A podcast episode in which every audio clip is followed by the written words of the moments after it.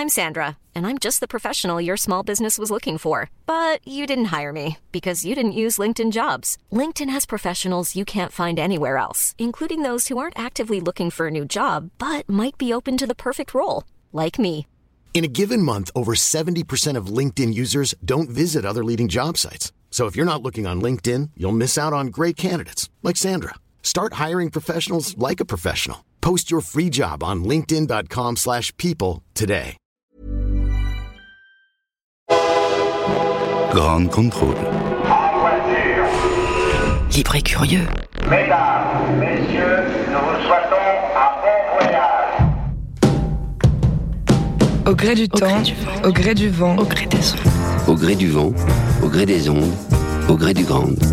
Pop, pop culture. Culture pop. Pop culture. Musique pop. Au gré du grand. C'est à l'insu de notre plein gré. D'Andy Warhol à Iron Man en passant par les Beatles et le Rubik's Cube, qu'est-ce qu'on appelle donc la culture populaire Comment la pop culture évolue-t-elle dans son écriture, dans ses usages, dans ses formats également? À quoi ressemblera la pop culture demain A-t-elle encore de l'avenir? Vous écoutez Radio Grande Contrôle. Dans cette émission au gré du Grand, j'accueille trois invités aujourd'hui pour plonger ensemble au cœur de ce sujet. Hubert Artus, bonjour. Bonjour, bonjour à toutes et tous. Journaliste culture pour lire, Cosette, Le Parisien Week-end, créateur du blog Le Pop Corner sur l'express.fr. Vous êtes également l'auteur du livre Pop Corner, on en parlera, la grande histoire de la pop culture de 1920 à 2020. Ça tombe bien. Isabelle Tardieu. Bonjour. Bonjour Isabelle, cofondatrice de General Pop by BETC, l'agence de publicité, une plateforme hybride entre médias, labels, entités de production et conseils en communication culturelle pour les marques General Pop. On y reviendra.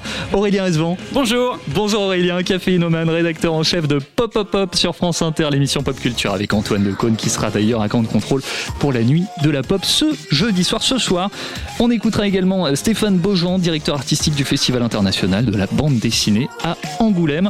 La pop culture, ça ne parle pas forcément à tout le monde. On va rappeler ce que c'est dans un instant. Avant ça, je suis allé vous demander à Grande Contrôle si vous aviez un artiste, une icône, un personnage de la pop culture qui vous venait à l'esprit. Voici vos réponses. Une icône de la pop culture Là comme ça, Iggy Pop, mais je sais pas s'il fait de la pop culture lui, parce que Iggy Pop, pop culture, popcorn, un artiste pop culture, bah euh, comment il s'appelle, euh, la banane là, euh, Andy Warhol, c'est le seul euh, qui me vient vraiment à l'esprit. euh. Marilyn Monroe, Andy Warhol. Bah, Andy Warhol, sûrement euh, par rapport à ses tableaux et euh, le LSD peut-être? Andy Warhol, c'est la pop culture Ouais, c'est bon. Euh, Jeff Koons, partie de la pop culture aussi. Par exemple, il y a Jeff Koons aussi, c'est pop culture. Euh, dernier film de Tarantino. Tarantino, c'est dans l'esprit euh, pop, euh, pop culture, avec tous les films, euh, les Kill Bill, etc. Michael Jackson, ça rentre dans la pop culture? Un bon Jacques Brel, hein, écoute. C'est vraiment de la pop culture, Jacques Brel. Catherine. J'avais vu une expo euh, à la Fondation Cartier. Donc, euh, ouais, et Andy Warhol, c'était une bande, j'ai l'impression, d'artistes new-yorkais. euh. Banksy, je sais pas. Ben, moi, dans ma tête, je vois des trucs euh, japonais, genre des animés, des mangas. Quand je pense pop culture, je pense surtout à l'univers euh, des comics ou des dessins animés. Je pense surtout à un personnage, euh, par exemple à Iron Man, qui est une grande icône et qui est à la fois un personnage dont je suis personnellement extrêmement fan et euh, qui est un peu euh, un modèle et une aspiration à la grandeur. Ça dépend comment on se place après par rapport à la culture et à la culture populaire, mais pour moi tout est en lien avec la pop culture, il y a toujours des influences, des, des choses comme ça. Pour moi, la pop culture, c'est kitsch, mais c'est pas négatif. C'est kitsch dans le bon sens du terme. Ça un peu s'inspirer des trucs de la vie de tous les jours qui parlent à beaucoup de personnes. C'est un peu provocant, c'est coloré, euh, c'est un peu inclassable, euh, et aussi parce que ça appartient à la société de consommation.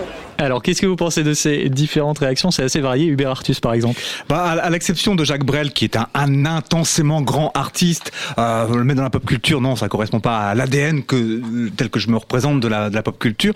Mais pour tout le reste, euh, évidemment de Tarantino, au manga japonais, aux mots qui concluaient, hein, là, euh, qui rentrent dans le dans le marché, qui dans la culture de consommation, parce qu'il y a ça aussi.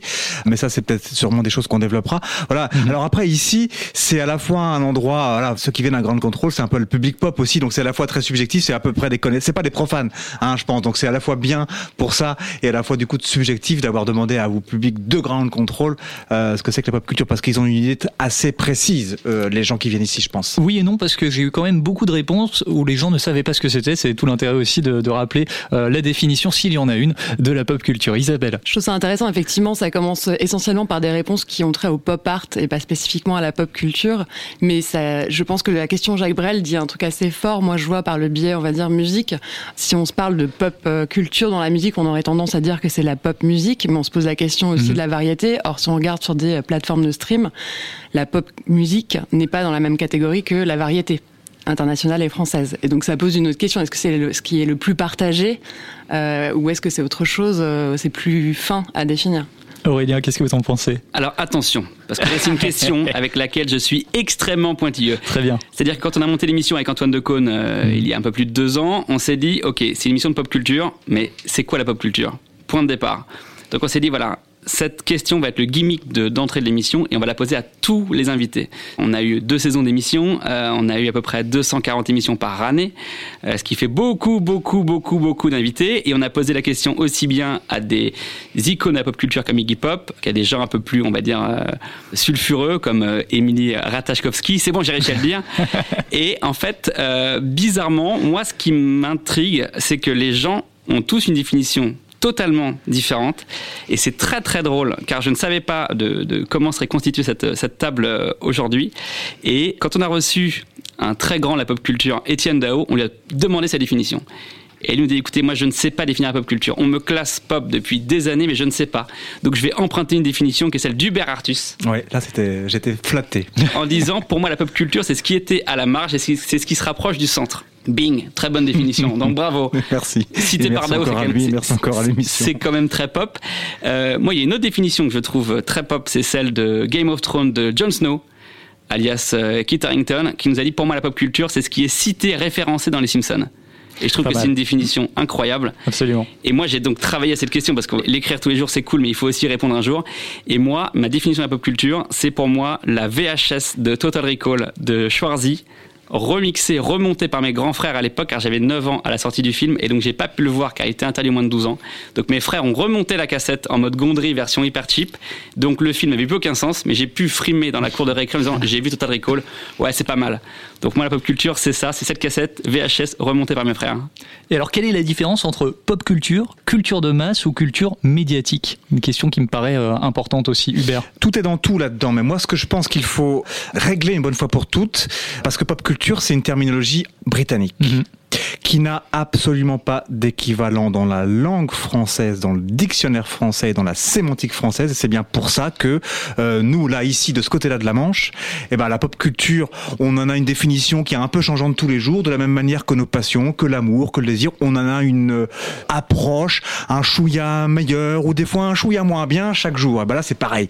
Parce que la culture populaire telle que la sémantique française le distingue, c'est le truc euh, un peu, c'est au sens zidanien du terme, c'est-à-dire qui plaît au plus grand nombre, ou alors au sens mussoïen du terme, qui se vend le beaucoup le plus. zidanien. très très bon. Je le note, je sera dans l'émission de demain. Alors que le pop culture, c'est le popular culture, c'est qui vient du peuple, c'est qui vient, qui est autodidacte. La chose la plus fidèle que j'y verrais, c'est qui est autodidacte. Parce que quand c'est né, c'était pour s'opposer à ce que les académies ou ce que les gens bien pensants ou ce que les universités décrétaient comme bonne culture. Alors à l'époque c'était l'opéra ou la musique classique. Hein. Là ça nous ramène euh, juste avant la Première Guerre mondiale. Voilà, il y a ça. Et puis il faut pas oublier qu'il y a le tout pop-up qui veut dire surgir. Et là c'est le côté Beatles ou c'est le côté Simpson justement de la pop culture. Mais pour en parler en France avec la langue qu'on a et la sémantique qu'on a, il faut qu'on prenne des exemples qui parlent au plus grand nombre. Donc qui ont fait exemple, c'est Tarantino, c'est les Simpsons, c'est Iggy Pop, c'est Massive Attack, c'est évidemment Michael Jackson, c'est Madonna, c'est le rap. Et quand je dis ça, mais c'est plein de choses différentes. Donc chacun a sa définition, mais la pop culture c'est populaire autodidacte et pas populaire au sens qui se vend le plus. Et c'est qui à un moment a été subversif, donc a été militant, a été récupéré par le grand capital, a été détourné. Et c'est ça le truc. Et là on est chez Tarantino, mais c'est pas uniquement un truc qui se vend, c'est pas uniquement Guillaume Musso. Vous y avez déjà partiellement répondu, mais euh, comment est-ce qu'on définit la limite entre les deux À partir de quel moment on se dit ça c'est pop culture? En revanche, ça, ça plaît uniquement parce qu'il y a eu un matraquage publicitaire et c'est pas pop culture. Ah bah, un truc qui plaît uniquement parce que ça s'appelle vendre des cartes bleues, hein, euh, un truc qui plaît uniquement par matraquage publicitaire, etc. Ça peut être de la culture, Mm. mais c'est pas de la pop culture au sens autodidacte, au sens subversé. Ça peut être de la culture, hein, il y a évidemment aucun souci. Je, faut pas être snob. Est-ce que vous souhaitez compléter cette euh, définition, Isabelle? Je trouve ça très intéressant euh, ce que vous avez donné tous les deux comme définition. J'aime beaucoup aussi la notion de ce qui était à la marge et qui revient au centre, euh, parce que pour moi, dans la pop culture, il y a évidemment une notion de divertissement très fort, un truc très jouissif, très positif en fait dans le ressenti, et euh, il y a une notion de digestion des références. Donc il y a, il y a presque un truc de temps qui va sélectionner ce qui est de la pop culture et ce qui est de la peut-être pop ou de la culture de masse, on sait pas très bien. Et je trouve ça très intéressant de voir comment elle évolue, comment il y a peut-être différentes pop cultures euh, générationnelles. Alors vous avez plus étudié en profondeur le sujet que moi, euh, donc euh, on, on, peut en parler plus longuement, mais euh, mais c'est vrai que selon les générations, les références pop culturelles sont différentes et donc la pop culture change. Et ça me faisait rire de revoir dans masculin féminin Godard qui parle des générations de la jeunesse de 66 et les enfants de Marx et de Coca-Cola. Clairement, les générations d'après étaient des enfants d'autres influences et à chaque fois on renouvelle ce, cet exercice-là. Mais il y a une forme de référence et aussi je trouve ça très beau quand les contre-cultures, les sous-cultures rentrent dans la pop culture, souvent uniquement par des petites bribes, des références visuelles, des références de mots, mais mais il y a une forme d'infiltration de ce mouvement culturel un peu plus lourd euh, qui est hyper intéressant. Pour euh, donner quelques exemples concrets, c'est quoi votre top 3 des artistes ou personnages ou icônes euh, pop culture, Aurélien? Moi, dans mon top 3, euh, Zidanien pour reprendre l'expression. Euh, moi, je mettrais euh, Banksy, qui est pour moi imbattable, indétrônable, ouais. et évidemment, euh, c'est le patron de la pop culture actuelle pour tout ce qu'il a fait. Et à chaque fois, c'est, c'est, il nous surprend dans son, sa façon de faire, de communiquer, de jouer avec la pop culture, les, tous les codes qui l'entourent. J'aime aussi, dans mon top 3, je mettrais bizarrement Jacques Chirac, qui est devenu une icône pop ah ouais, malgré ah, lui. malgré lui. et j'aime, pas, pourquoi et pas. j'aime beaucoup. Et Jacques Chirac, maintenant, il est sur des t-shirts, il est, ouais, exact. il est sur des tote bags, il est, et, et, même, moi, ça me fait rire de, de voir des, des, adolescents qui ne savent pas vraiment qui est Jacques Chirac et, ouais. et, et son parcours porter un t-shirt Jacques Chirac en train de sauter dans le métro. Ça, je trouve ça fantastique. et après, moi, dans mes icônes pop, euh, je mettrais Alf. Parce qu'il a bercé mon enfance et, ouais, et moi c'est mes premiers contacts avec la pop culture. Hubert.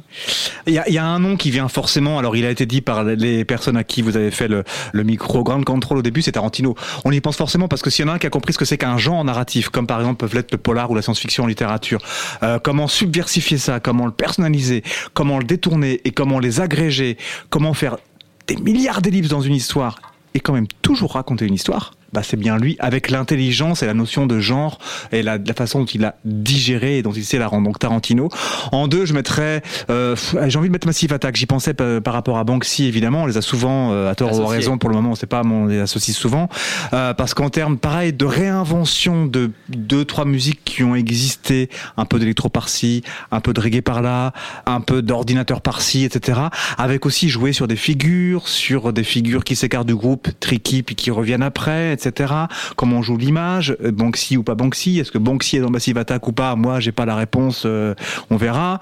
Euh, voilà, il y a ça. Et puis j'ai envie de mettre, euh, pour redécaler le truc, mais c'est pour moi, il pourra être une icône de la pop culture. C'est, ça, ça va paraître bizarre, mais c'est Eric Cantona. Euh, j'y pense parce qu'il a joué à Manchester, qui ouais. est une énorme ville de la pop culture en termes de punk, en termes de pop rock, en termes de euh, pour la sienda, pour la musique techno, etc. Euh, en termes de football, parce que pour moi, le football, c'est avant même le basket, le sport de la pop culture. Et Manchester est peut-être une des capitales de la pop culture. Il y a eu le grand footballeur George Best, et puis maintenant il y a Cantona.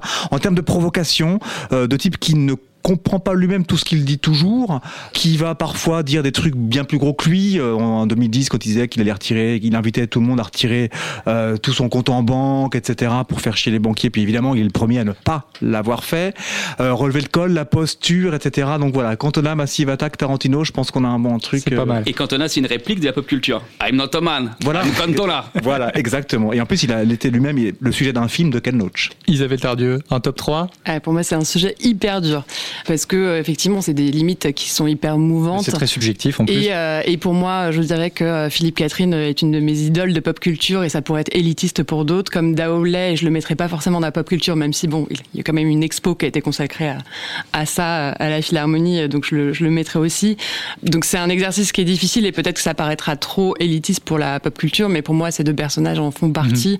Comme un Eric Judor me passionne par sa capacité à amener un humour brillant et absurde au grand public et de manière hyper fine.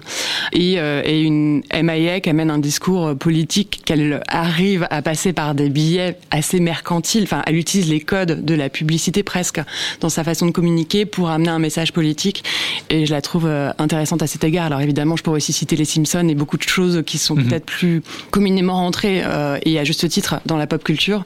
Mais pour moi, ce sont ces personnages-là qui me forgent dans Et, cette et culture. elle a cassé les codes américains pendant le Super Bowl euh, MLA. Ouais, exactement. Et ça- Elle sait en jouer Et ça, très, c'est très une fort. image de pop culture très forte. Elle explique très bien ça et la suite de, de ça. Malheureusement pour elle, les conséquences de ça dans le docu qui est sorti il y a, il y a pas longtemps euh, sur elle et c'est fascinant. On le disait, la, la pop culture peut prendre diverses formes, ça peut aussi être un objet. Est-ce que vous avez en tête un objet qui pourrait représenter la pop culture, d'après vous, de- encore une fois, d'un point de vue subjectif?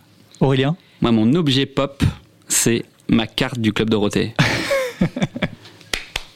Et Bravo, oui. On applaudit. Parce que c'est c'est quand même la première fois que j'ai vu mon nom à la télé, le jour de mon anniversaire. Donc Évidemment, là, à la fin du générique. Évidemment. Et donc, pour toute une génération, évidemment, le Club Dorothée avec tout ce qui est lié, la musique, c'était déjà un accès à la pop culture parce que, pour plein de raisons, euh, c'était euh, les mangas, Dragon Ball Z, toutes les séries, etc. Les musclés, évidemment, c'était le, le début des sitcoms hyper cheap mais qui nous fascinaient. AB Productions, pour moi, mais c'était Hollywood. C'est-à-dire que quand j'avais cet âge-là, c'était, mais moi, je, je, je rêvais de bosser chez AB.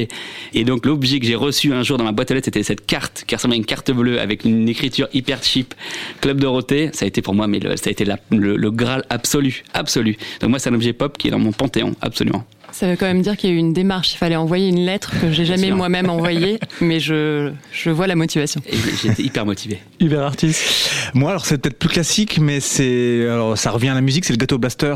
Forcément, euh, le- les énormes baffles, le- l'appareil à cassette, etc. Parce que les premiers qui l'ont promené, médiatisé, c'est les rappeurs. Mais euh, en Jamaïque, en Haïti, ceux qui euh, en avaient les moyens à l'époque l'avaient aussi. Et eux, c'est du reggae ou c'est du rocksteady qu'ils écoutaient. Donc là, on est sur plusieurs genres musicaux, même si le celui qui l'a le plus euh, médiatisé, c'est le- les rappeurs. Hein, c'est euh, Sugar Hill, c'est Grandmaster Flash, etc. C'est les premiers tubes de rap dans les clips. Il y a forcément ça.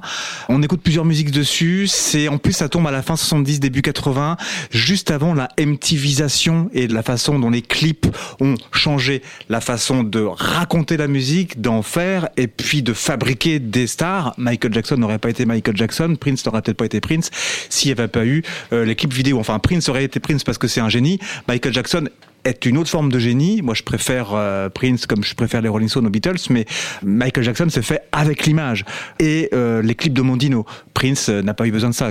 Prince est juste un génie. euh, Isabelle pardon, ça- Alors Hubert m'a coupé l'herbe sous le pied parce que j'allais euh, j'allais parler du clip. Pour moi, effectivement, l'objet euh, de la pop culture, c'est le clip parce qu'il condense en général toutes les références d'un d'une époque, qu'elle soit visuelle, euh, mode, musicale, etc. Donc, euh, je suis d'accord avec la suite de ton propos. Effectivement, de toute façon, le Ghetto Blaster aussi et, et la carte du club de Rotten, n'en- parlons Évidemment, pas. évidemment. que- mais le clip aussi parce que cette époque, voilà, MTV, euh, Hit Machine, euh, qui ont été euh, assez formateurs d'une génération aussi. Enfin, en tout cas, la mienne. Des clips qu'on peut retrouver d'ailleurs sur la plateforme General Pop, on y reviendra euh, dans un instant. Un lieu pop culture peut-être que vous avez en tête, que ce soit une ville, que ce soit un, un lieu à Paris peut-être Aurélien? Alors moi, c'est pas un lieu à Paris, c'est un lieu à Cabourg dont je suis euh, originaire et c'est un lieu qui s'appelle, euh, c'est un bar qui s'appelle le bar chez Guillou. C'est un objet pop déjà parce que le lieu n'a pas changé de déco depuis 1957 de mémoire. C'est déjà un endroit où on, on pense arriver chez chez grand-mère. Et dans ce lieu-là, j'ai rencontré un jour un mec qui s'appelle Guy Mann, Guy Manuel Lemoine Christo, donc un des deux Daft Punk. Il faut savoir que pour moi, les Daft Punk, ce sont mes idoles absolues. Et ce qui est drôle, c'est que donc j'ai rencontré via le, le biais d'un ami euh, qui s'appelle Lionel Ben Semoun, qui est le créateur du Baron et de, le- Hôtel Amour, etc. Qui connaissait ma passion pour euh, les Daft Punk, me dit un jour, tiens, j'ai un copain à te présenter. Il s'appelle Guiman, Guiman, Aurélien. Et là, je me suis dit, mais c'est pas possible. Je vais boire un verre avec un Daft Punk. Il m'a dit, bah non, tu bois un verre avec un mec qui est dans un bar, tout simplement. Regarde, personne ne me reconnaît autour. Il me dit, j'ai pas mon casque. Donc là, Et donc là, j'ai eu un accès à la pop culture absolue. Et ce qui est très drôle, c'est que ce jour-là se rue sur moi une fille qui me dit Ah, mais t'as vu qui est là? Je dis Chut, c'est bon, ça va. Non, mais attends, il y a Manu Payet, quoi. ah, j'ai ah ouais, alors Manu Payet, d'accord, moi je bois un verre avec Guiman et on en reparle plus tard. donc voilà, pour moi, c'est un bar qui est mon bar fétiche. Et voilà, boire un verre avec un des Daft Punk dans son bar fétiche, c'était pour moi la consécration absolue. Quelqu'un d'autre a un lieu en tête Hubert Euh, bah, là, pour le coup, c'est une question qui fait peut-être encore plus appel à nos biographies Ouais, personnelles, intimes, notre histoire perso, parce que j'aurais du mal à décréter comme lieu pop un lieu que j'ai pas connu, parce que sinon j'aurais dit Hacienda à Manchester justement, mais malheureusement j'ai jamais été. Euh, je dirais, c'est écouté partout dans le monde hein, l'émission, hein, c'est pas écouté Ah oui, écouté oui, à Paris, parce que je parlais de la plus belle ville du monde qui est Marseille. Donc je voudrais pas cliver dès maintenant. Et pour moi c'est un. Alors quand vous dites lieu, moi je pense forcément aussi à un squat qui a un peu changé. Ouais. Et en plus moi, j'ai mon premier vrai métier régisseur dans le théâtre de rue, c'était dans un squat à Marseille Mm. qui n'existe plus maintenant, mais voilà. Et il y en avait un autre au même moment qui est maintenant la friche de la Belle de Mai, qui était au début un squat, qui était une salle de répétition pour groupe. Ayam y a répété au début des années 90. Euh, et maintenant c'est un lieu vraiment aux trois quarts institutionnel dans lequel il y a aussi bien des, des locaux d'une radio, Radio Galère, euh, que un petit peu de Radio Nova d'ailleurs, mais il y a aussi des troupes de théâtre qui travaillent. Il y a du, il y a une librairie, il y a un rooftop depuis 2013 parce que ça a été un des lieux à Marseille de Marseille capitale européenne de la culture 2013. Donc squat devenu mainstream, récupéré un an par la ville pour en faire un des spots qui maintenant euh, est moins subventionné par la ville, ça me semble aussi euh, raconter quelques facettes de l'ADN de la pop culture. Et puis en plus, c'est dans la plus belle ville du monde qui donc s'appelle Marseille. Et Marseille, ville pop par excellence. Ça va du Mistral, le, le bar de Plus Belle la Vie, au Mucem.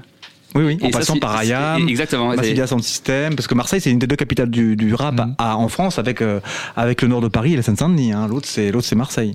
Et là, je dis ça objectivement. Isabelle, vous souhaitez compléter? Oui, alors euh, j'aurais euh, naturellement presque envie de dire l'Amérique, parce qu'on a toujours l'impression que quand on dit pop culture, oh, l'Amérique surgit euh, avec ses grands shows, euh, etc. Donc j'étais, je- c'est vrai que c'est assez fort. Après moi, à titre personnel, euh, toute salle de concert, tout disquaire, euh, la Cigale, etc. J'ai tellement vu euh, 100 000 concerts que euh, je, c'est très symbolique euh, de ces moments-là. L'histoire de la pop culture résumée en moins de 300 pages, si c'est possible avec vous, Hubert Artus. Vous êtes l'auteur du livre Pop Corner de Superman à Pokémon Go, la grande histoire de la pop culture aux éditions Point.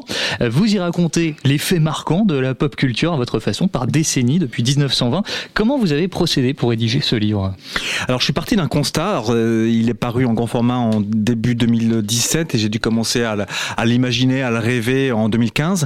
Je me suis dit tiens c'est bizarre, il, il se passe pas une semaine sans qu'on ait un nouveau roi de la pop, un nouveau son pop, une nouvelle euh, spécialité de la pop, une nouvelle série pop. Bref tout est pop. Si bien qu'au bout d'un moment on sait plus ce que ça veut dire. Ou dans le moins pire des cas, on pense que c'est l'équivalent de culture populaire telle que les élites en France le décrètent pour les masses et je me suis dit non justement c'est pas quelque chose de vertical c'est quelque chose d'horizontal. Et je me suis aperçu que quand on disait pop culture à des gens il y en a, alors la plupart euh, comme euh, le, micro grande contrôle que vous avez fait au début pensaient à Warhol parce que c'est le premier qui avant les Beatles a mis pop devant quelque chose. Après il y a eu la révolution pop des Beatles mais quand on dit pop culture aux gens c'était une fois sur deux Beatles l'autre fois sur deux Warhol. Il n'y a pas à tartiner. Donc je me suis dit euh, il y a des générations qui sont apparues qui pensent que c'est c'est du vintage ou alors c'est du bobo ou alors c'est du à la mode etc bref mais personne sait ce que c'est. Et je me suis dit, il faut quand même bien euh, se rappeler que, euh, justement, et c'est là que vous avez raison, ça naît aux USA, la pop culture telle qu'on la connaît, elle naît aux USA. Et c'est un phénomène de masse au début, c'est les mass médias, c'est ce qu'on appelle les pulps, c'est le, le parrain de, du, hum, l'ancêtre, voilà, chercher le mot du, du fanzine. Fin de la Première Guerre mondiale, le monde, pour la première fois, se rend compte qu'il peut disparaître tout d'un coup, totalement, complètement. Avant, il y avait eu des guerres partout. Là, c'est la première fois dans l'histoire du monde qu'on s'est aperçu. Qu'est-ce qui est venu nous rappeler qu'attends, j'ai ton bonheur en main, etc. C'est le capitalisme qui naît à cette époque-là. Rappelez-vous, c'est quand même un truc qu'on a entendu dès le 14 novembre 2015. hein. Sortez, consommez, vous verrez, vous irez mieux. La première fois qu'on a eu ce couplet-là, qui est un truc de capitaliste euh, de base, hein, c'est au lendemain de la Première Guerre mondiale. Qu'est-ce qui naît en réaction à ce couplet-là? Et c'est là le côté militant de la pop, c'est justement, eh ben, on va inventer des masses médias qui vendront pas cher. C'est les pulps à 10 cents. Pulps parce que euh, papier en pulpe de citron avec un peu de pulpe de bois, etc. Et c'est, il s'effrite vite. Ce papier-là, ces, ces fanzines-là euh, font naître le polar parce que c'est la première fois que sont diffusés en épisode des nouvelles de polar, de la science-fiction, des genres littéraires. Et puis après, y aura, ils seront illustrés. Ça donnera des comic strips des comics, donc des super-héros. Voilà, c'est au lendemain qu'on a ça. Donc je me suis dit, il faut quand même bien rappeler le, le côté militant au début. Et évidemment, après, ça a toujours été récupéré, subversifié, etc. Warhol aussi. Euh, Warhol, au début, il s'inspire des pubs qu'il voit sur tout le long de la, des highways entre New York et la Californie quand il fait son premier grand voyage pour aller trouver Dennis Hopper à qui il va vendre ses premières grandes toiles.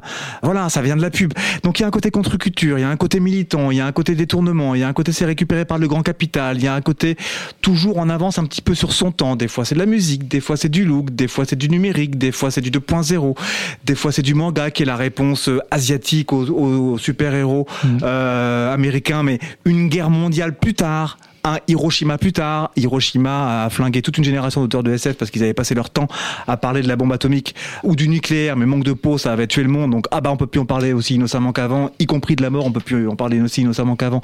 Donc du coup on va faire nos héros positifs à, à nous, qui vont devenir des héros du monde 2.0 et 3.0. Parce que j'ai écrit ce livre-là, c'était le Pokémon Go qui triomphait euh, à l'époque partout. Euh, je l'ai écrit entre Paris, euh, Marseille et d'autres villes et Londres, mais partout c'était le Pokémon Go. Voilà. Pardon, je suis un peu long, mais c'était de ce, de, parce que mais parce que dès qu'on parle de la pop culture, voilà, c'est une boule à facettes la pop culture. Alors il faut en craquer l'ADN et pour moi l'ADN c'est subversif, c'est capitaliste, c'est militant, c'est féministe, c'est jeune, c'est pop-up surgir et c'est populaire, autodidacte qui s'oppose à ce qui vient justement des académies et des élites. C'est quoi votre décennie préférée dans l'évolution de la pop culture, s'il y en a une? Bah là pareil c'est forcément pareil biographique et perso parce que du coup c'est des décennies que j'ai vécu. Contrairement à beaucoup parce que c'est euh, à la mode parfois de chier sur les années 80 pour moi c'est les années 80 parce que c'est à la fois la pop culture dans ce qu'elle a de plus commercial du terme euh, la variété mais à la fois le clip qui arrive à sa forme d'art la plus incandescente, hein, thriller de Michael Jackson, etc. C'est là où vraiment le rap devient pour moi la seconde révolution pop après euh, le rock des Beatles. C'est euh, le moment où le football commence à, à être beaucoup plus diffusé aussi euh, à la télévision. Et c'est le moment où on a dans la variété beaucoup de merde, mais aussi des textes super bien. Alors qui me faire des ennemis, bah pour moi par exemple c'est Jeanne Masse. Ça même peut être Goldman, mais pourtant Goldman et Jeanne sont pas la pop culture du tout. Hein, c'est de la variété. C'est aussi pour passer dans les supermarchés. Mais c'est bien écrit. Voilà. Mais pour moi, c'est donc les années 80 pour ces raisons-là. Le rock, le rap, la pop. C'est le groupe Les Smiths qui évidemment est de la, de la pop. euh, Voilà, c'est tout ça. Pour en savoir plus, Pop Corner d'Hubert Artus, la grande histoire de la pop culture aux éditions Point. La pop culture est aussi à la radio, on le disait, une série d'émissions pour faire le tour du sujet avec vous. Aurélien Esvan, vous êtes rédacteur en chef de Pop Pop Pop sur France Inter, l'émission pop culture qui existe depuis maintenant deux ans, présentée par Antoine Decaune et Charline Roux. Qu'est-ce qu'on trouve dans ces émissions? Vous en avez un petit peu parlé. Comment vous pourriez résumer ce concept? En fait, on a trouvé une punchline qui définit un peu la, la ligne éditoriale de l'émission. Pop Pop Pop, c'est l'émission de pop culture de France Inter, ou plutôt l'émission qui traite la culture de façon. Super. Voilà. C'est pas ça- rajouté au montage. hein. Exactement. Donc, je vais vous poser la question est-ce que vous savez vous popper tous les trois Ah, autour de la sais table? pas. Ah, il faut essayer. Moi, je sais pas. Pas mal. Pas mal. Voilà. Trop de pop. Trop de pop. Mais j'ai pas deux ans d'entraînement comme vous. Exactement. Vous êtes entraîné. Je me suis entraîné. Donc voilà, en fait, en gros, l'idée, c'était un peu de, de parler de pop culture sur France Inter à, à 16h tous les jours de façon quotidienne et de traiter ce qu'est la pop culture ou plutôt d'essayer de trouver où se cache la pop culture. C'est-à-dire que quand on parlait tout à l'heure de dé- détournement, nous, c'est un peu pareil. C'est-à-dire qu'on peut faire des émissions très sérieuses en les raccrochant à la pop culture. On a, on a fait une émission euh, autour de, de Zola, ce qui n'est pas à la base un sujet pop. Et ben, on a trouvé, on s'est retourné la tête pour trouver et insérer la pop culture. Et en fait, on s'est dit qu'évidemment, Zola, dans son histoire, ce qui compte pour lui, c'est les femmes de sa vie. Donc évidemment, on l'a rattaché au L5 toutes les femmes de ma vie. Voilà. Pas mal. Et bah, et bah, ça pour moi c'est la pop culture. Il fallait trouver. Mixer L5 avec Émile Zola sur France Inter en direct à 16h. Voilà. Et quel est votre rôle en, tant que rédacteur en chef et comment euh, vous choisissez vos sujets? Alors, si on pose la question à Antoine Decaune, il va répondre que mon rôle dans l'émission est capillaire. Il va dire que ma, coupe de cheveux se situe entre DBZ et Bernard-Henri Lévy. Voilà. Mais en, réalité, euh, moi, je suis là pour essayer de, encore une fois, chercher euh, des sujets, des pistes, essayer de rajouter un peu de, de pop culture, sachant que Antoine Decaune est évidemment une icône de pop culture. C'est marrant de travailler tous les jours avec Didier Lambrouille, Ouin Ouin, Raoul Bitambois. Enfin voilà, on peut citer tous les personnages. Et voilà. Donc Antoine a déjà son univers. Il faut savoir qu'Antoine et moi, on vient tous les deux de Canal+. Donc on, on a essayé de retranscrire une, une écriture un peu euh, télé dans une émission de radio. Donc ce qu'on fait, c'est que nous, on, on- voilà, on, on scripte pas mal l'émission. L'émission est hyper scriptée, hyper produite, hyper séquencée. Euh, ce qui fait que c'est assez agréable. Je pense que Hubert Artus peut en témoigner euh, de faire cette émission parce que c'est vraiment une sorte de, de roller coaster. C'est-à-dire qu'on c'est une heure d'émission hyper dynamique et généralement les gens, rythmé. voilà, sortent de là en disant waouh, mais il y a eu des jingles, il y a eu c'est Hollywood avec 5 euros tous les jours. C'est ça la promesse de l'émission. Pop Up Up, c'est une quotidienne du lundi au vendredi, 16h-17h, en podcast sur franceinter.fr, en direct de Grande Contrôle ce soir. La pop culture en livre, en audio et à présent en vidéo, je vous propose de découvrir une plateforme audiovisuelle avec Isabelle Tardieu. Isabelle, vous travaillez pour une entité du groupe BETC, l'agence de publicité française, en l'occurrence une agence de production pop culturelle euh, connectée à sa génération, interactive, visuelle, sonore. Vous en êtes la cofondatrice.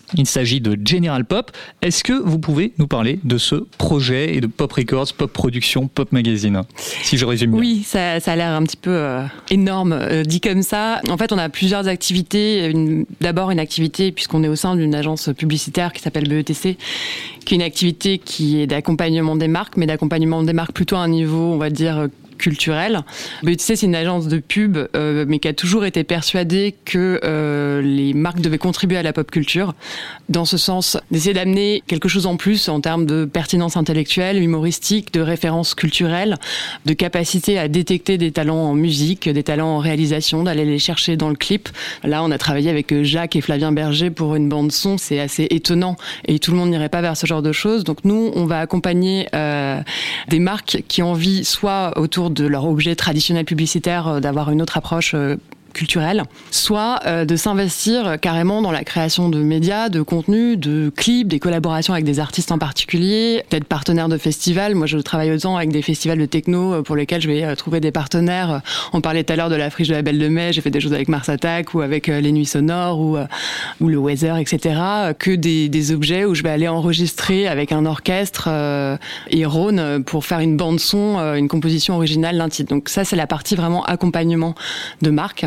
Par exemple, pour euh, Air France, on leur a créé carrément euh, une forme de média autour des sélections musicales qu'on fait dans les avions, euh, avec vraiment un travail de veille et d'interview avec des artistes qui sont plutôt des artistes, on va dire pitchfork ou un rock, si on devait les labelliser, que du jazz ou du piano classique qu'on pourrait entendre traditionnellement dans des compagnies aériennes. Donc ça, c'est la partie accompagnement des marques. Et en parallèle, on fait des événements. les personnes, Fabrice Rovelli et Christophe Corré, qui ont créé même cette structure avant même que j'arrive euh, eux étaient à l'initiative des soirées paniques qu'ont euh, moi-même bercé euh, mon lycée et après.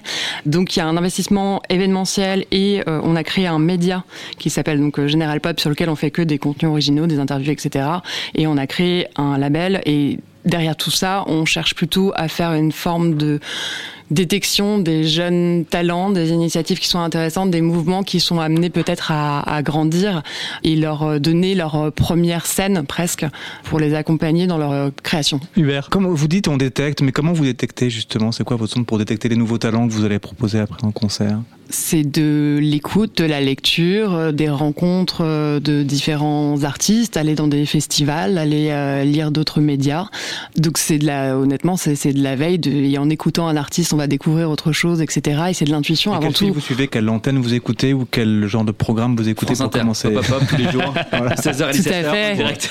quel lieu vous allez voir ou qui sont vos sources quoi pour euh, que vous commenciez à choper l'amorce du fil et qu'après vous le tiriez pour aller. Euh, Il y a beaucoup d'écoute. On est vraiment en contact avec la plupart des labels, des managements d'artistes, des artistes eux-mêmes qui nous envoient leurs productions qu'on écoute. Donc là, c'est de l'intuition ça peut faire flop derrière, mais c'est des choix. À un moment, mhm. quand on dit que c'est une plateforme d'écoute, enfin de détection de signaux faibles, il y a des choix et puis on peut se planter parfois, mais en tout cas, il y, a une, il y a une volonté d'avoir une, une, un regard artistique. Et puis, je trouve que les festivals, quels qu'ils soient, dans quelques domaines que ce soit euh, culturel, sont vraiment un moment de découverte euh, qui est hyper important. Aurélien. Mais c'est marrant parce que moi je trouve que la pub justement est oubliée de la pop culture, alors que c'est vraiment un ah, domaine. mais partie, bien sûr, bien sûr, mais je veux dire, quand on en, quand on en parle, là on en a parlé pendant un peu de temps et, et on l'oublie.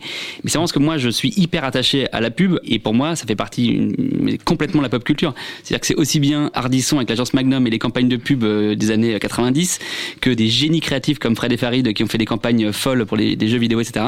Et il y a un côté un peu, pas vulgaire, mais comme il y a une idée d'achat, etc. derrière, c'est toujours un peu oublié. Donc c'est bien de remettre la pub dans le, la pop culture. Absolument. Sur généralpop.com festivalpopculture.com. Vous pourrez notamment naviguer par catégorie, musique, lifestyle, fashion, movies, arts, yummy et parcourir des articles, des vidéos ou encore des clips. On n'a pas encore vraiment évoqué la pop culture dans la bande dessinée. Stéphane Beaujean, directeur artistique du Festival international de la BD à Angoulême, m'a accordé une interview. Il nous explique en quoi la bande dessinée et le Festival d'Angoulême sont liés tout simplement à la pop culture. Vis-à-vis de la pop culture, ce qui est certain, c'est que le Festival d'Angoulême, et c'est son rôle, c'est un reflet de ce qui se passe dans le monde, donc depuis 20 ans, de plus en plus dans euh, le commentaire de la pop culture, alors qu'il a eu des périodes où il la rejetait, parce qu'elle incarnait l'académie vieillissante, où elle incarnait quelque chose de figé, il était nécessaire plutôt de déporter la lumière sur ce qui était euh, anti-académique, euh, avant-gardiste, révolutionnaire. Aujourd'hui, et la bande dessinée en témoigne, il y a une forme d'apaisement entre les éditeurs indépendants et les grands éditeurs. Les guerres existent toujours, mais elles sont quand même beaucoup moins tendues, larvées.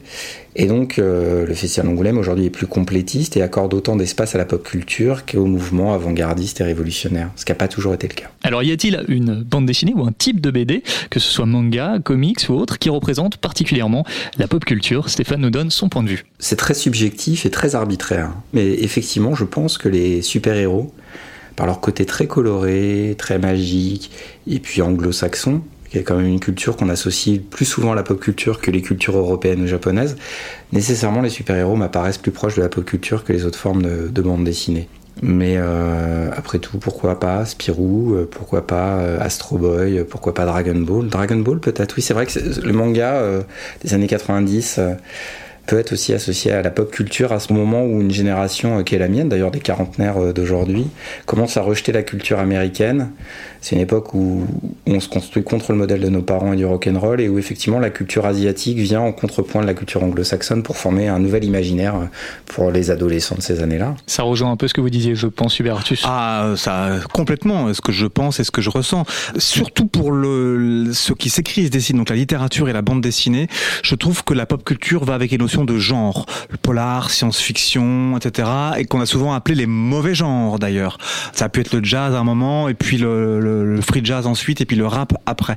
Donc euh, quand on est sur des genres de culture, on est sur une façon de regarder le monde par les angles ou alors un peu de biais. On voit tout, mais on voit depuis une autre planète. On voit on voit la même chose, la même planète, mais on la voit différemment. Et c'est précisément ça qui change tout. Alors évidemment, pour ce qui est des BD, forcément, c'est avec les comics et les super-héros américains d'entre 1920 et puis l'apparition de la radio puis de la télé, donc on va les années 40-50, parce qu'après les super-héros, Superman, Spider-Man, passent à la télé et donc deviennent d'autres genres de personnages et n'apparaissent, tiennent plus à la bande dessinée, mais à la pop culture ou à la culture. Et évidemment, la réponse asiatique, mais elle n'a pu se faire en bande dessinée. Les Japonais euh, n'ont pu créer leurs super-héros que parce qu'ils ont été occupés par les Américains qui lisaient des Pulse Magazine comme ça pendant l'occupation, sinon ça n'aurait pas pu arriver. Résultat, ils ont voulu raconter leur histoire, vue de leur point de vue de vaincu, ce qui n'est pas forcément évident. Et donc pour raconter, on va dire de manière gagnante un parcours de vaincu, eh bah, il n'y a pas 36 manières, il faut inventer un super-héros. De la même manière que le super-héros américain, à la fois il est super-pouvoirs, mais il est aussi SDF et homeless, comme de plus en plus de travailleuses et de travailleurs des années 1920 dans les villes aux USA. Donc il symbolise ça, hein, c'est raconter de manière gagnante une histoire de vaincu. Et ça, bah, les Asiatiques, ils n'avaient pas d'autre choix pour survivre. Résultat, aujourd'hui, c'est les rois de la pop parce que toutes les chaînes IFI avec lesquelles on a écouté la musique dans, notre jeunesse, qui est 45 ans, et eh bah c'est euh, pour beaucoup euh, des appareils asiatiques. Smartphone aujourd'hui, c'est un peu pareil. En bande dessinée, on n'y coupe pas non plus. Donc ouais. Vous parlez des super-héros. Qu'est-ce que vous avez à répondre à cet article de Slate qui est titré en 2016 Et si la pop culture était en train de devenir has-been, notamment en expliquant qu'on tourne en rond euh, avec les films de super-héros Bah, euh, c'est cynique, mais je suis en partie d'accord. C'est d'ailleurs là-dessus que je finis mon livre parce que depuis 20 ans, je trouve que la pop culture telle qu'on est en train de la définir là, à part ce qui se vend rapidement, n'a rien inventé d'autre que une propre, pardon, je vais me permettre un terme peut-être vulgaire deux minutes, mais une propre ressuscité de ce qui a déjà été fait. Pour moi, Amy oh, Winehouse, moi je quitte le Amy Winehouse ou Beyoncé, c'est pas nouveau. Ça appartient au code de la pop, mais, et c'est ce que lit, et j'ai rien inventé parce que de toute façon, c'est un grand écrivain et historien de la culture, justement, britannique, Simon Reynolds, qui est édité au mot Il le reste et au Diable Vauvert en France, qui l'a euh, écrit le premier. Il appelle ça la rétromania. C'est d'ailleurs un titre d'un de ses ouvrages. Et c'est vrai, depuis 20 ans, ni en termes musical pour le moment, hein, ni en termes cinématographiques, et même malgré l'apparition des séries en tant que genre narratif mainstream, ça a rien inventé que le, alors que le rap avait inventé un genre de vie, un genre de faire des sound systems, euh, de passer de, de scratcher, etc. On n'a pas eu une vraie révolution pop culture depuis le rap et même pas le grunge. Et pourtant, Dieu sait si les gens de mon âge adorent le grunge et Nirvana. Malheureusement, on a eu le vocodeur. Oui. Ça, c'est un drame. Non, moi, je pense que justement, il y a un côté vraiment euh, vintage, mais avec lequel il faut jouer. C'est-à-dire que, évidemment, la pop culture, c'est un peu euh, 80s, etc. Mais je trouve qu'il faut jouer avec ces codes-là, justement, du vintage, machin. Et nous, par exemple, le compte Twitter de l'émission, c'est 3615 pop pop pop. on va faire plus vintage que ça. Voilà. Donc, moi, je trouve qu'il faut jouer avec ces codes-là et euh, se les approprier pour mieux les détourner. Comment la pop culture se transforme? Comment évolue-t-elle? J'ai également posé cette question à Stéphane Beaujean. Le 21e siècle, c'est le siècle, en tout cas pour les 20 premières années, de la légitimation de la pop culture comme une forme de culture reconnue et acceptée, et même discutée et valable sur le plan critique. C'est un peu euh, le même mouvement qu'on observait avec le cinéma américain, les cahiers du cinéma à un moment, quand ils ont commencé à, à dire qu'Hitchcock c'était de l'art, que John Ford c'était de l'art, alors que pour tout le monde c'était de la sous-culture. On est dans cette époque-là, ça s'appelle plus euh, Hitchcock et John Ford, ça s'appelle Dragon Ball et, Spider-Man peut-être, j'en sais rien. C'est pas pour rien que le super-héros est en train de devenir le genre dominant comme le western l'était à cette époque-là peut-être. Mais on est dans cette époque où une forme d'art populaire très longtemps décriée revient en grâce et est, on va dire, légitimée par tous les acteurs culturels, et notamment ceux qui incarnent l'élite. Est-ce que quelqu'un veut réagir ou compléter cette observation de Stéphane Hubert Non, trouve, faut, enfin, faut, faut pas euh, chercher à dire que tout ce qui n'est pas mainstream est pop, parce que sinon il y aurait plus d'underground. Faut faire gaffe à pas dire que voilà euh, c'est expérimental donc c'est pop. Non, non, non, c'est pop quand ça correspond à un angle qui est à la fois jeune, comme euh, la BD peut être jeune, les super-héros peuvent être jeunes. Faut que ça fasse un peu appel à l'enfance. Faut que ça ait un peu maturé avant de devenir pop, hein, euh, parce que sinon encore une fois, euh, ce, ce qui n'est pas majoritaire, c'est ce qui est underground dans les termes de la culture. C'est pas pour autant que ça devient pop. Aurélien? Et pour rebondir avec ce que vous disiez en début d'émission sur le côté, est-ce que où situe la limite entre commercial et, et pop culture Moi, je trouve qu'il y a un truc qui est fascinant, c'est les nanars. C'est-à-dire que ce sont des films qui sont censés à la base être diffusés comme des vrais films, qui sont officiellement des fours absolus euh, au box-office et qui se retrouvent dans la pop culture en étant récupérés comme des films cultes. C'est-à-dire qu'il y a La Nuit du Nanar qui est absolument génial, il y a des films qui sont fantastiques. Avec Antoine Decaune, je, je te dévoile cette euh, confidence. Euh, il y a un film dont on est fou, alors que pourtant on a vu que trois minutes, c'est Maîtresse très particulière. Les répliques sont fantastiquement trash. C'est Ça sent le film érotique plus que Ah, c'est- ah, c'est un film plus qu'érotique, c'est un film porno des années 70 D'accord, qui a été récupéré par le mouvement nanar. On en parlait justement récemment euh, Et, sur et- et- et alors pour moi, ça justement, c'était censé être un succès commercial à la base. Ça n'a pas été imaginé pour être un four. C'est devenu un four, mais ça revient à la culture pop. Je trouve ça fantastique. C'est le, le détournement pur. Quels sont les nouveaux formats de la pop culture? Comment vous imaginez la pop culture de demain? Isabelle, par exemple. Euh, en format, il y a énormément d'innovations euh, sur la forme en elle-même, c'est-à-dire euh, quelle technologie on va mettre euh, en place, utiliser, donc que ce soit l'intelligence artificielle, la réalité virtuelle, le 360, la manière de rendre interactives des séries, des clips, etc., la manière de les diffuser, passer par des WhatsApp, etc. Donc, il y a une façon de penser ces formats-là de manière un petit peu plus interactive et une façon de les diffuser qui va être différente. Moi, le truc qui me fait peur, c'est euh, l'intervention euh, des analyses de data, d'intelligence artificielle, etc., qui font oublier ce qu'est la base de l'art, c'est-à-dire une intuition. Et donc, euh, quand il y a euh, 400 heures de vidéos uploadées sur YouTube chaque jour, que les gens disent on prend en moyenne 18 minutes à choisir un truc sur Netflix, voilà, il y a une espèce d'urgence à la production de contenu, euh, notamment audiovisuel, qui crée une espèce de fouillis dans lequel on retrouve pas forcément euh, des découvertes, des choses qui créent un peu plus d'émotion et, et de divertissement. Je pense que c'est le point euh, délicat euh, du moment. Aurélien? Il y, a, il y a deux choses. Il y a, le, il y a le fond et la forme. Sur la forme, il y a, il y a une chose qu'on tente de faire depuis deux ans et quand on y arrive, on est vraiment euh, ravis. C'est de créer des rencontres. Par exemple, euh, on a fait une rencontre entre euh, Johan Papa Constantino et Nana Mouskouri pour faire une émission Grèce Pop. Et bah, ça pour moi, Nana Mouskouri dans la poire. et bah exactement. Et bah Nana Mouskouri qui est dans la pop culture plutôt éloignée et un, un jeune qui débarque sur la nouvelle scène française, qui est d'origine grecque et qui se sert des, des outils euh, traditionnels grecs pour faire sa musique. La rencontre, elle est géniale. Et pour moi, ça, c'est voilà, c'est une forme de, de futur de la pop culture, c'est créer des rencontres inattendues. Pour la forme, je trouve que le- le- l'avenir, il est vraiment, mais à portée de main. C'est-à-dire que avec nos téléphones aujourd'hui, on peut poster, on peut repérer, on peut. Moi, je, je passe mon temps à envoyer des chansons à mes potes, de recevoir des vidéos. Tiens, t'as vu ci, t'as vu ça, etc. C'est- un, un contact immédiat et surtout qui est ouvert à tout le monde. Et par exemple, je vois, moi, ça va lui faire plaisir, mais j'ai le, j'ai le fils d'un copain qui a 9 ans, qui a une chaîne YouTube qui s'appelle Les Petits Gamers. Voilà, ça lui fera de la pub. Il doit avoir 70 abonnés et chaque semaine, dès qu'il a un abonné en plus, il me dit Waouh, t'as vu J'en ai un. Je dis Mais c'est génial, tu fais quoi? Bah, Je parle de jeux vidéo, voilà, je donne des conseils, etc. Et bah, ça, pour moi, c'est la pop culture d'un. Nous, on n'avait pas accès, enfin, moi, j'avais pas accès du tout à, à ces outils-là à l'époque. Et pour moi, c'est le futur de la pop culture parce que c'est lui qui va la faire, cette pop culture. Hubert? Je suis à côté d'Aurélien Esvan quand même, qui est un type qui aime Jacques Chirac et Nana Mouskouri quand même. Je suis grillé, je suis grillé, totalement. Quelque chose à ajouter sur, la thème pop culture Sur de- les formats de la pop sur les culture formats. Alors c'est vrai que quand je pense à la pop culture demain, je pense plus à une technologie pour le moment. Euh, mais de la même manière, par exemple, que je pense que le dernier euh, instrument, la dernière technologie qui a révolutionné tout, dont la pop culture, c'est évidemment l'ordinateur. Parce qu'aujourd'hui, de la musique, on a remplacé la guitare par un, ordinateur, par exemple, même dans de la musique qui, auparavant, aurait euh, compté une guitare. Euh, Il n'y aurait pas eu Moby sinon, et puis évidemment, il n'y aurait pas eu la techno, ça c'est une, une, une évidence. Mais donc, peut-être que le monde 3.0, euh, tel que des journalistes à travers des reportages immersifs, et donc aussi le casque intégral, je sais plus quel est le nom de ce casque intégral que mettent les gamers justement. Euh, La, la VR, enfin les casques VR. voilà, les casques VR.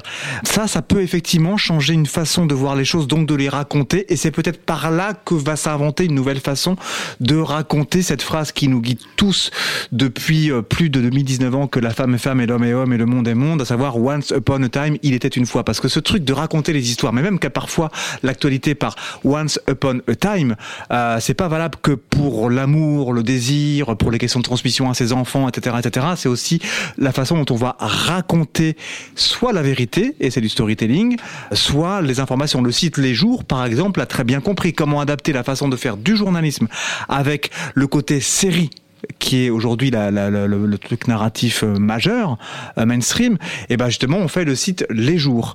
Peut-être que la façon dont les, les technologies vont nous faire voyager, vont nous faire voir le monde à 360 degrés, pourra peut-être, je l'espère, être une chose qui fera que le monde se racontera demain avec de l'info et avec de la culture. Alors oui, une Aurélien. chose dont, dont je, je suis quasiment sûr, mais en tout cas je- je- je- j'espère, c'est que même si les technologies évoluent, etc., dans différents domaines, je pense qu'il y a un domaine dans lequel on va rester dans un, dans un univers extrêmement vintage et carton-pâte, c'est la pop culture. Parce que je pense que même si demain euh, les, les ordinateurs sont plus puissants, on a des réseaux qui sont, on a une connexion qui est, etc., je pense que la base de la pop culture, c'est le détournement, c'est de carton-pâte, c'est gonderie, c'est du découpage, du, du voilà. Donc je pense que même si la technologie va évoluer dans les années de façon considérable, j'espère que la pop culture va rester Hollywood avec 5 euros comme on fait tous les jours. Alors justement, est-ce que la pop culture a encore de l'avenir? Stéphane Beaujean euh, nous donne son avis sur la question. C'est des cycles, hein, la culture. Euh, en ce moment, on est dans une période où, euh, cette forme de culture populaire est vraiment très en vogue. Et où même on peut dire qu'une certaine forme avant-gardiste, élitiste, révolutionnaire, ou on va dire underground d'expression est plutôt mise à mal. On n'est pas dans une époque où on cherche à casser la société, comme souvent euh, quand les mouvements révolutionnaires se mettent en place, on est plutôt dans une époque qui porte le siècle nouveau. Donc pour l'instant, la pop culture me semble très en forme et pas prête de s'effondrer. Ce qui est très intéressant aussi, c'est que la pop culture accompagne un mouvement industriel qu'on connaît tous, mais dont on n'a pas encore bien pris l'ampleur. Même si les industriels, eux, l'ont bien compris. C'est qu'en fait, euh, le précédent mouvement comme ça euh, d'éloge d'une culture populaire s'est fait dans un monde de l'industrie, c'était dans un monde où c'était très clair de sectoriser la bande dessinée, le cinéma, la littérature, ce genre de choses. Aujourd'hui, on est dans le siècle de l'information, et en fait, on se rend compte que le, médium est en train de disparaître et que la pop culture est plutôt en train de se cristalliser autour de ce qu'on appelle en industrie des licences et du côté des lecteurs, des personnages ou des mondes. Et donc la pop culture du 21e siècle aussi va se caractériser par euh, sa définition autour d'immatériel, autour de personnages, de mondes, de, tendances, alors qu'avant elle se cristallisait autour de médiums, c'était le cinéma, la légitimation du cinéma, l'éloge de la bande dessinée sous telle forme et ce genre de choses. La pop culture, elle me laisse penser qu'elle a un long avenir devant elle, parce qu'elle accompagne aussi une réforme de société. Alors d'après vous, est-ce que la pop culture arrive encore à se réinventer malgré la multiplication de contenus sur Internet ou est-ce qu'on fait du neuf avec du vieux? Isabelle Je trouve pas qu'elle est has et je trouve pas qu'on tourne en rond puisque je pense que c'est l'essence même de la pop culture que de reprendre et faire ce grand détournement Mhm. euh, euh, des références euh, culturelles euh, et c'est aussi euh, des objets, etc. Donc ça peut pas s'arrêter en soi. Enfin, je, c'est l'essence même de la pop culture, c'est qu'elle existe et elle continue de, de s'inventer. Il y a une preuve pour les récits en ce moment. Euh, les deux formes de récits qui marchent à la fois en série, et en littérature, en roman, euh, en fiction, c'est la science-fiction. Avec notamment ce qu'on appelle le post-apocalyptique. Et qu'est-ce qui se passerait si le monde disparaissait demain? Eh ben, je vais vous montrer à travers les deux survivants que moi je vais raconter, etc. C'est la route de Cormac McCarthy, adapté en film, etc. Et c'est le triomphe, enfin, le triomphe, le succès surprise cette année là en littérature d'Alain Damasio, qui est un auteur Totalement. de science-fiction français, un très très grand auteur de science-fiction français. C'est une littérature qui est pas évidente du tout, la littérature de Damasio. Hein. On n'est pas dans la science-fiction simple. Alors que la, définition que je me fais de la pop culture, c'est plutôt justement euh, des choses sans code, des choses qu'on peut aborder parce que justement il y a un art du dire il était une fois et qui peut vous plonger dans des phénomènes très complexes, mais parce qu'ils sont racontés de manière enfantine, universelle, jeune, etc., et quand même adulte, etc. Alain Damasio, pour avoir lu tous ces bouquins qui en plus sont des pavés, c'est quand même de la littérature expérimentale à la base. Donc c'est pas du tout euh, quelque chose qui est pop culture. Mais pourtant, cette année, son livre fait un carton et j'y pensais aussi parce que Aurélien parlait tout à l'heure de Canal+, etc. On l'a vu euh, le week-end dernier dans l'émission de Mouloud Achour sur Canal+. Mouloud Achour est pas forcément quelqu'un euh, dont on aurait pu s'imaginer qu'il va vers la science-fiction. Je trouve qu'il il a fait ses classes sur une toute petite radio militante dans le nord de, Paris où, j'ai fait aussi. Euh, on s'est croisés. Lui, c'est vraiment la génération de la révolution hip-hop. Euh, c'est même pas la révolution rock, machin. Moi, je faisais une émission de polar sur cette radio-là. Je lui en prêtais des fois, mais voilà. Euh, Alain Damasio, voilà, ça, montre qu'il y a un- une, un- une histoire, une base, un socle de pop culture qui est suffisamment existant pour que elle puisse y puiser pour continuer à surprendre. Il faut cependant pas que la rétromania, comme Simon Reynolds euh, l'appelle, dure trop longtemps parce qu'après il va arriver un moment où, eh bah, à force de, de laver, délaver, etc., bah, ça lave même plus blanc, ça lave plus rien, etc. Voilà, donc faut quand même faire gaffe. Enfin, Damasio sur Canal+, ça vaut pas Nana Mouskouri sur France Inter. C'est vrai. Mais Jacques Chirac, le jour où tu la rates, arriveras à le faire venir. Exactement. Euh, non, mais pour, Je guette ce jour-là avec impatience. pour compléter le speech, il faut pas tomber dans la rétromania, effectivement, mais je trouve qu'il y a- une forme de créativité, je trouve absolument incroyable en ce moment dans la pop Et justement, le, fait que les réseaux soient un booster absolu donne des formats géniaux. C'est-à-dire que là, moi, j'ai- on m'a montré un truc qui est absolument génial sur la pop culture. Ça s'appelle du jamais vu. C'est un podcast qui va sortir bientôt. Et c'est une table ronde comme ça. Et il y a une des personnes qui vient raconter un phénomène de pop culture mais qu'il ne connaît pas, qu'il n'a pas vu. Il le raconte à travers son prisme des choses entendues, par exemple PNL, euh, Breaking Bad, et donc il raconte une histoire au- autour de ce qu'il pense être PNL. Donc ces deux frères italiens de la mafia qui viennent du fin fond de l'Italie, c'est absolument pas vrai, mais il raconte cette histoire. Et je trouve que justement les formats qui sont nouveaux sont en train de servir sa pop culture sans tomber dans le côté un peu passéiste euh, de ce que ça évoque. Alors pour conclure sur ce sujet euh, de la pop culture, de votre avis personnel, est-ce que la pop culture c'était mieux avant? Est-ce que ce sera mieux demain? Ou est-ce que la question ne se pose pas? Hubert Non, mais la, la pop culture, c'est un truc qui est apparu extrêmement récemment, mais qui, à mon sens, est éternel et qui surtout, et c'est là que c'est quand même super chouette, c'est un truc qui nous fait rester toujours jeunes. Parce que dans l'ADN de la pop culture, il y a aussi quand même euh, ce côté jeune. C'est ce qui fait qu'on peut avoir deux décennies, quatre décennies, six décennies, on sera jeune, on, aimera le football, on aimera la BD, on aimera le polar, on aimera aussi bien Nirvana que les Clash, que, que Sugar Hill Gang, que Lana Del Rey, etc. Parce qu'on aura l'esprit ouvert. La pop culture, c'est un, un truc qui a fait qu'un type comme moi, qui n'est pas de diplôme, ait pu devenir journaliste, par exemple. Alors, c'est un parcours, mais c'est aussi parce qu'il y a ce truc-là qui guide, il y a ce tuteur qui guide et qui fait qu'on a les écoutilles ouvertes, qu'on a un miroir à trois faces et pas un miroir à deux faces, et que c'est Hollywood à 5 cents tous les jours, à 5 dollars pardon tous les jours.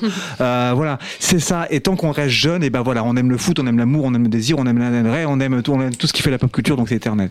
Aurélien, vous souhaitez compléter Pas mieux. Je trouve aussi que justement c'est ce, c'est ce mix euh, qui, qui fait la pop culture. Euh, moi j'écoute aussi bien du Mozart que du Booba et euh, je suis pas du tout complexé de le dire. Et pour moi c'est il y aurait pas de Booba sans Mozart. Voilà c'est c'est C'est une ouverture d'esprit, c'est important. Exactement. Et effectivement je pense que non non faut faut se servir de, de ce qui a fait la pop culture avec des, des icônes comme Magnum, comme Arabesque, comme des, des, des gens comme ça. C'est notre passé, c'est notre patrimoine pop. Voilà. Et il faut justement regarder vers l'avenir et voir un peu les nouveaux formats qui s'offrent à nous et et s'inspirer tous les jours. Moi, je trouve, moi, je, dès que j'allume mon téléphone le matin, j'ai une dose de créativité mais monstrueuse. Et ça, je trouve ça génial. La pop culture, c'est tout ce qu'il y aura maintenant et pour toujours entre Jacques Chirac et Nana Mouskouri, Exactement. avec du Hollywood à 5 cents au milieu. C'est quand même énorme. exactement. Le budget diminue à chaque fois, Hubert. Merci pour cette euh, conclusion. Merci à tous les trois pour votre présence aujourd'hui à Grande Contrôle. Hubert Artus, Isabelle Tardieu, Aurélien Esvan. Merci également à Stéphane Beaujean pour sa participation depuis les bureaux parisiens du Festival d'Angoulême en pleine préparation de la 47e édition. euh, Festival international de la bande dessinée qui revient à Angoulême du 30 janvier au 2 février 2020. Plus d'infos sur bdangoulême.com. Bien sûr, comme d'habitude, on vous laisse tous les liens utiles en description de ce podcast. Pop Corner, le livre d'Hubert Artus, generalpop.com et bien sûr Pop Pop Pop, l'émission Pop Culture sur France Inter. En attendant, vous écoutez Radio Grande Contrôle. Merci à PA Pierre-Alexandre Perrin qui a réalisé cette émission gré du Ground, un podcast à retrouver sur les plateformes de streaming audio ou encore sur notre site internet Merci à tous. Merci beaucoup. À bientôt. À bientôt.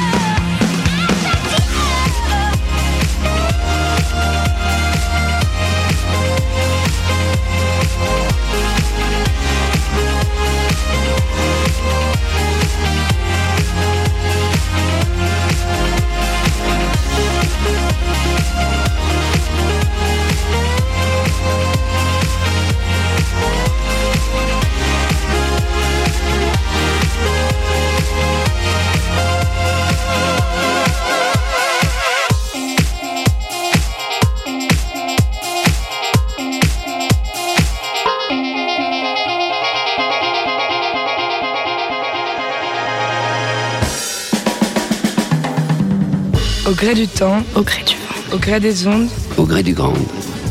au gré du ground.